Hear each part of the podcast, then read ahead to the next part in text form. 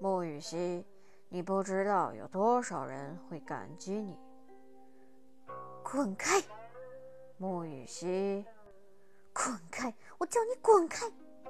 一声惊叫，让做着梦梦的穆雨化瞬间清醒了过来，迷茫地瞪着头顶床纱的眼睛，绿油油的，宛如一颗上好的玉石一般，在白皙的瘦弱小脸上格外引人注目。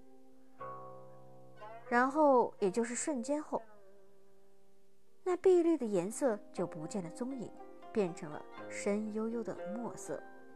伸手捂住双眼，窗户外的阳光好的有些刺眼。哪怕已经过了五天，秦京还是时常在睡梦中反复着明王府的一切，那一个个贴满门窗柱子的白色喜字。刻着黑色喜字的白色蜡烛、黑纱、白帘，甚至他躺着的那口棺材，无一不让他想起了那个荒诞、憎恨不已的夜晚，与一只鬼冥婚。他堂堂天师门第三百六十五代传人，竟然与一只鬼结成了夫妻，说来简直都可笑。哪怕不是他自愿。哪怕那只鬼是大西国赫赫有名的战神冥王，他秦京也不愿意。那种不能掌控生死、口不能言、手不能动、只能躺着任人鱼肉的滋味，他不想再经历了。死他不怕，可他却不想死得这么窝囊，更何况还是替别人去死。他莫名其妙变成了这个时代的。穆家嫡出二小姐穆云画，被迫与一只鬼冥婚洞房了不说，第二天还被冥王府以婚前失贞为由，将她扔到了大街上，任由她自生自灭。这是冥王府对穆府擅自李代桃僵的惩戒，不光他明白，所有人都明白。可是这个过错，凭什么该由他秦青来受过？他秦京到底做错了什么？要衣衫不整地躺在大街上，任由路人指指点点、嬉笑怒骂，整整三天。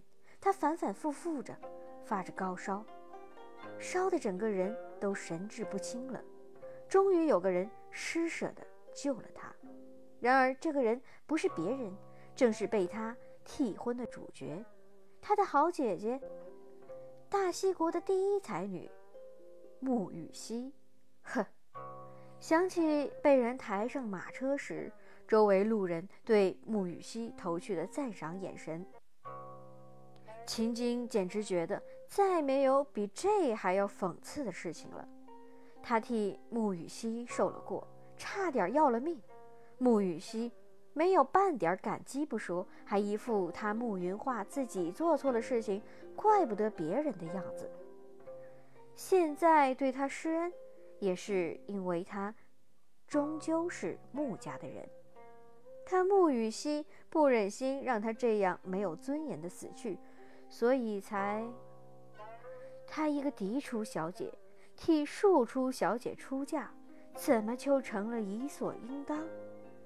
难道就因为穆雨熙是大西国第一才女，原主是大西国第一草包，所以他就活该？无论别人怎么对他，都是应该，简直没有天理，没有王法了。明明是府里的嫡出大小姐，正儿八经的主子，在府里却过得连个奴才都不如，三天两头饿肚子那是家常便饭，拳打脚踢、言语辱骂更是多的，他都不稀罕去数。十六岁的人了。瘦弱的跟个十三四岁的孩童一样，胳膊细的多用点力气都害怕折断了。府里两个姨娘，哪个都不是省油的灯。这些年，要不是两个姨娘好心的帮他经营名声，草包傻蛋儿，蠢笨如驴，怎么会跟他扯上关系？